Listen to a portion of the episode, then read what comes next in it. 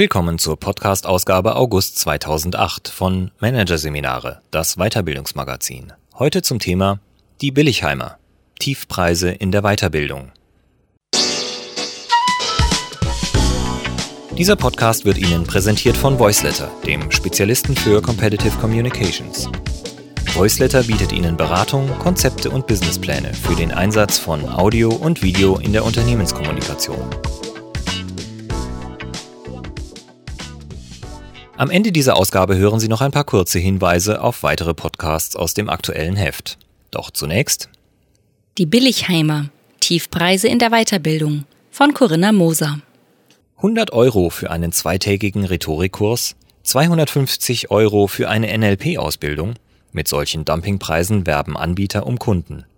Wie sind solche Angebote möglich? Rechnet sich das Konzept? Und was dürfen Teilnehmer von den Billigkursen erwarten? Managerseminare hat nachgefragt. Hier ein Kurzüberblick des Artikels. Seminardiscounter und Billig bilden. Zwei Seminaranbieter machen von sich reden. Wenig Nachfrage bei den Privaten, die Selbstzahler beißen nicht an. Preisbewusste Personalentwickler, Firmenkunden haben mehr Interesse. Probleme mit dem Niedrigpreisimage. Billig bilden ändert den Namen. Grenzen des Kostenarguments. Allein über den Preis lässt sich kein Kunde gewinnen. Und? Die Marke zählt.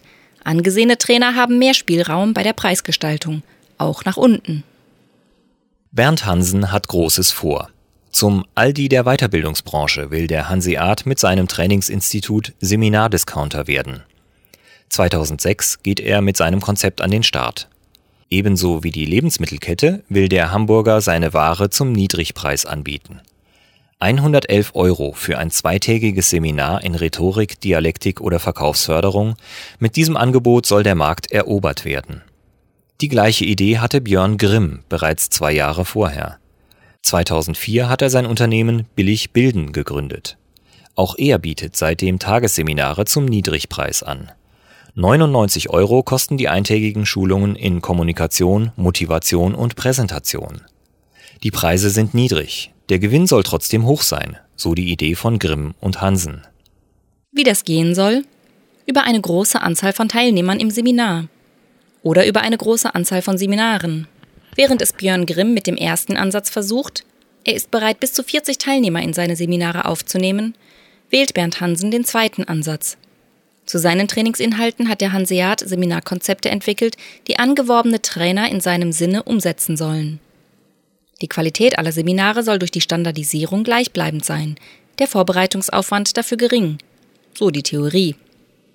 Weitere Stellschrauben, die den kleinen Preis möglich machen, die Seminarräume mietet Hansen nur nach Bedarf an. Kekse und Kaffee müssten sich die Teilnehmer selbst mitbringen. Und aus einem weiteren Sparpotenzial macht Hansen keinen Hehl. Die Trainer verdienen pro Kurs nicht so viel wie üblich. Problem 1. Ohne Marketingbudget gibt's keine Werbung und kaum Kunden. Das Prinzip hört sich plausibel an, doch es geht in beiden Fällen nicht auf. Woran das liegt? Der Endkunde ist in der Gewinnung zäher als gedacht, berichtet Grimm. Das ist erstaunlich, denn die beiden Billigangebote stoßen eigentlich in eine Marktlücke. Die Unternehmen fördern nur ausgesuchte Mitarbeiter, die meist aus der Führungsetage kommen, begründet Grimm sein Angebot, welches sich wie auch das von Hansen schwerpunktmäßig an eben jene richtet, denen keine Weiterbildung von den Unternehmen finanziert wird. Die Zielgruppe der Billiganbieter reicht von Handwerkern über Existenzgründer bis hin zu Sachbearbeitern. Massenhaft potenzielle Kunden. Doch die haben einen Nachteil. Sie sind überall verstreut und es ist schwer, sie auf das Angebot aufmerksam zu machen. Um alle zu erreichen, wäre ein großes Werbebudget nötig, berichtet Grimm. Und eben diesen Etat haben die Billiganbieter nicht, weil ihr Angebot nur mit geringen Verwaltungs- und Marketingkosten möglich ist. Problem 2. Das Billig-Image kommt nicht gut an. Und mit einem weiteren Problem kämpfen die Anbieter. Die preisbewussten Kunden wünschen sich zwar preiswerte Angebote, aber billig darf der Bildungsanbieter nicht wirken. Schließlich gilt Bildung im Land der Dichter und Denker als kostbares Gut, das den Gesetzen der Marktwirtschaft nicht gnadenlos unterworfen werden soll. So kommt es zu einer gewissen Ambivalenz, wie Jürgen Graf, Autor der Studie Weiterbildungsszene Deutschland, beobachtet hat. Weiterbildung soll bezahlbar sein, aber trotzdem Exklusivität ausstrahlen.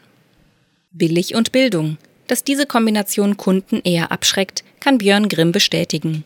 Er führt die geringe Resonanz der ersten Jahre auf den Namen seines Trainingsinstituts zurück. Billig bilden, diesen Namen hatte sich eine Werbeagentur für uns ausgedacht, berichtet der Geschäftsführer. Von der Alliteration und den möglichen Wortspielen waren die Kreativen ganz berauscht, doch diese Begeisterung übertrug sich nicht auf die Kunden. Natürlich haben wir auch unsere Qualitätsmaßstäbe kommuniziert, aber die Aufmerksamkeit der Interessenten war da schon weg, resümiert Grimm. Der Tiefpunkt kommt für ihn 2006. In einer Direktmarketing-Aktion schreibt Billig Bilden 20.000 potenzielle Kunden an. Rückmeldung kommt von Zweien. Da war uns klar, dass wir etwas ändern müssen, so der Norddeutsche. Er veränderte den Namen und blieb bei der Geschäftsidee. Billig bilden bildet immer noch billig. Heißt jetzt aber Transeo. Eine Wortschöpfung, die von Transfer abgeleitet ist, erklärt Grimm. Viel Lehrgeld haben die Geschäftsführer von Transeo für ihre Erfahrungen gezahlt. Die Verluste von Billigbilden waren hoch. Wir haben zigtausend Euro verbrannt, gibt Grimm offen zu.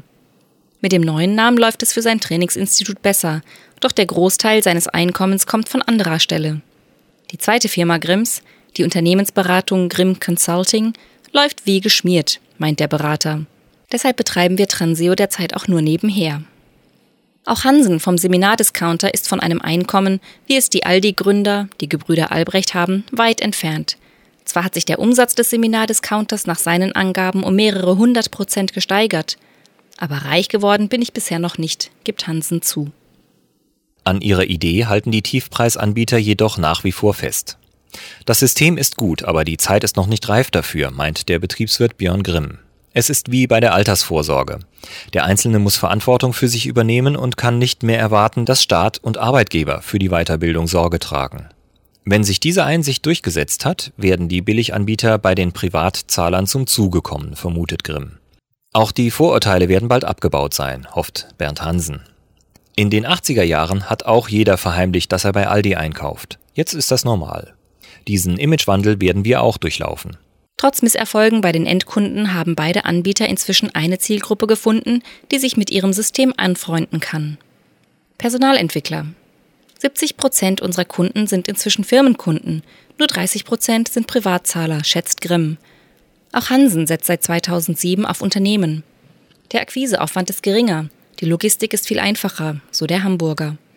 Am besten gelingt die Kundengewinnung in großen Konzernen mit amerikanischen Wurzeln. In diesen Unternehmen ist es angesehen, nach dem billigsten Preis zu schauen, berichtet Hansen. Doch die Wachstumschancen in den Unternehmen haben Grenzen. Zum einen können Seminare nur dann in Serie gehen, wenn es sich um Standardthemen handelt. Zum anderen werden die kleinen Preise meist durch große Gruppen möglich. Letzteres hat Nachteile. Wenn viele Teilnehmer im Seminar sitzen, ist reine Wissensvermittlung im Frontalunterricht möglich, mehr aber auch nicht, verdeutlicht Christa Mesnaric die Beschränkungen der Billiganbieter. Sie ist Vizepräsidentin des Berufsverbandes der Trainer, Berater und Coaches BDVT. Sie weist darauf hin, individuelle Betreuung oder Übungselemente können in einem solchen Rahmen nicht angeboten werden. Dennoch, bei Seminaren von der Stange können billigere Anbieter eine gute Wahl sein, so Mesnerich. Ob die Trainingsqualität der Billiganbieter gut oder schlecht ist, lässt sich nicht verallgemeinernd sagen, findet die BDVT-Vizepräsidentin. Sie ist überzeugt, das hängt immer vom Trainer ab, der das entsprechende Seminar hält. Über Masse Kasse machen und dabei nicht als Billigheimer gelten. Wie das gehen kann, will Chris Mulzer aus Berlin vormachen. Mulzer hat eine andere Strategie als Hansa und Grimm gewählt.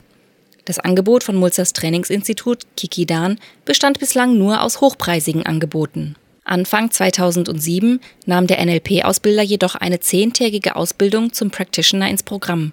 Kostenpunkt 250 Euro.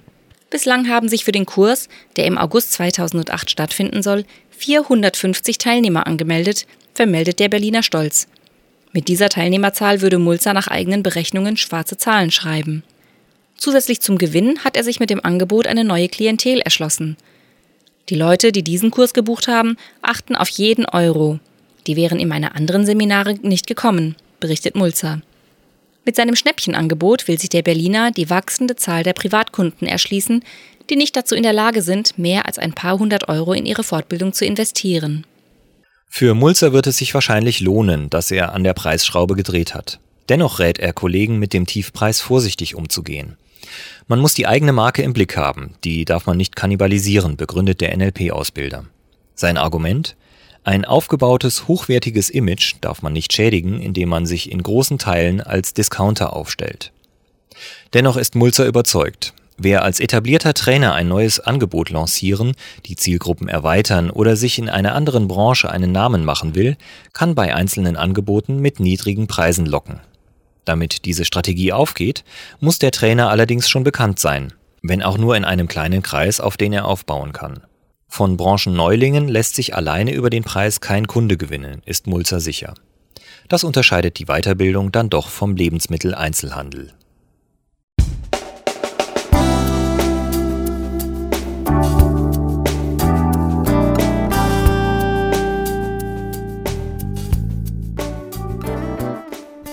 Sie hörten den Artikel Die Billigheimer. Tiefpreise in der Weiterbildung von Corinna Moser aus der Ausgabe August 2008 von Managerseminare, präsentiert von voiceletter.de.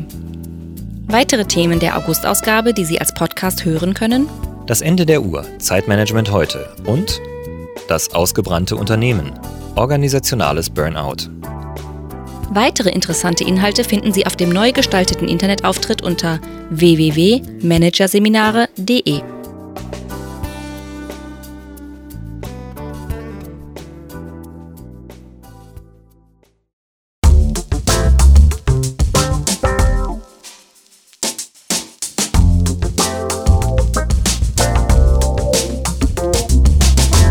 Das war der Podcast von Managerseminare, das Weiterbildungsmagazin.